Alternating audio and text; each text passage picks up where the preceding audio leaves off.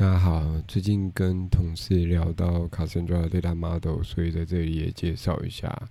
首先，我们会 Cassandra 会有一个 Key Space，在 Key Space 里面可以想成它就是关联资料库的 Database。通常一个 Application 你应该就会定在一个 Key Space 下面去开 Table。那你那个 Table 里面可以有很多个 Row，所以你比方说你有一个 Users Table。那你 create users table 以后，里面就会有很多 row。那 row 里面的资料分别有像是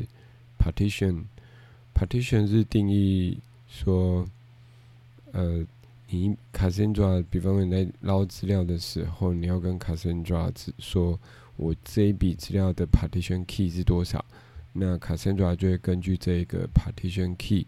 去计算你这笔资料应该属于哪一台机器。哪一台 Cassandra 的 instance，然后就会指派透过那个 Cassandra 的 coordinator 去帮你把资料送到那一台机器上。读的时候也是，因为你读的时候，你就会指定 partition key。那指定 partition key 以后，Cassandra 就会知道要去哪一台机器上读你的资料。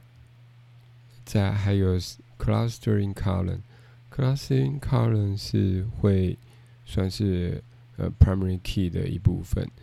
那你在定义 Cassandra table 的时候，你就要指定你的 partition key 是多，呃，partition key 的名字是什么，然后你的 clustering key 的名字是什么。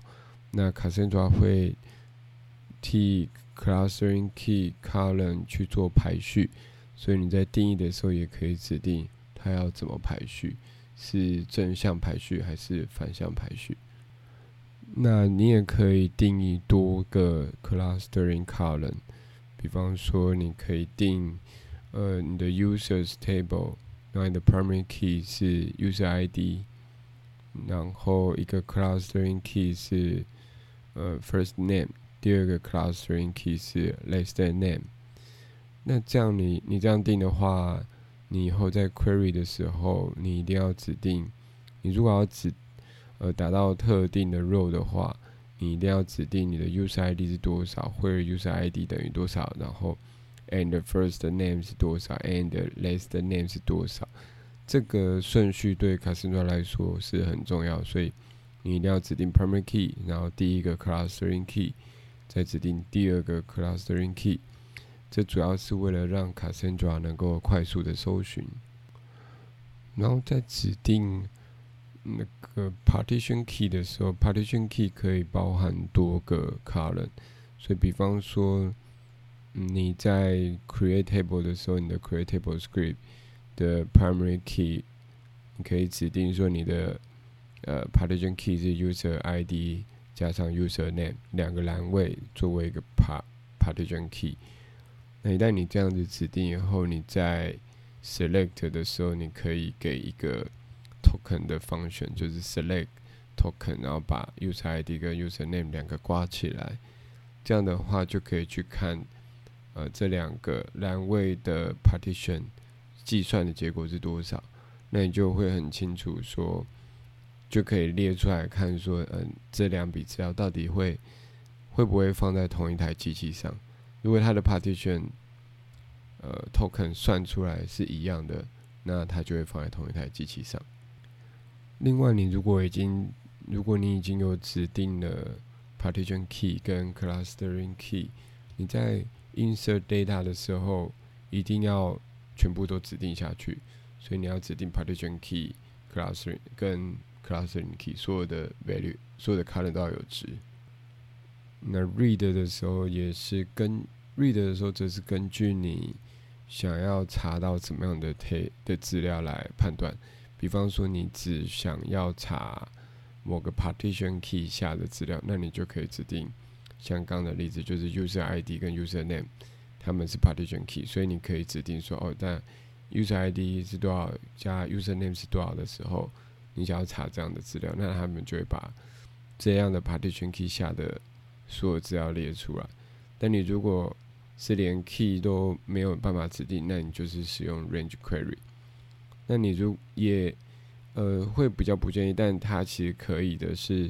直接 filter by clustering key，就是不指定 partition key，直接去找 clustering key。可是这时候卡森诺就会要你把 allow filtering 打开。那在这里就要特别注意，这个动作是很不建议，因为它的速度会比较慢。你主要是因为，呃，你有了 partition key，卡森诺就知道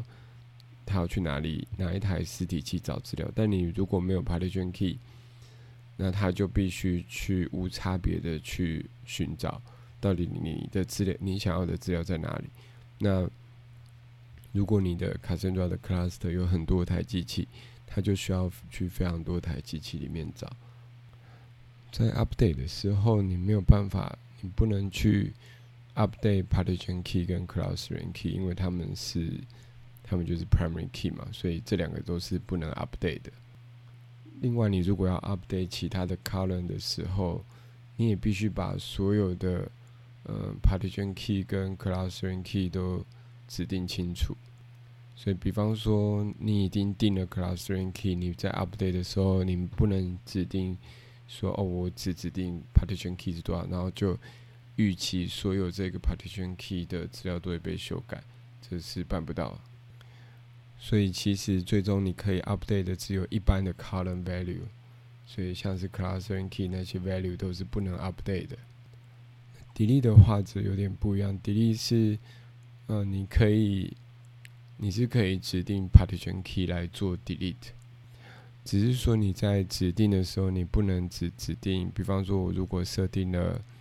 两个 column 作为 partition key，那我在 delete 的时候，这两个 column 也都必须被指定下去。另外还有一个一种 column type 是 static column，static column 则是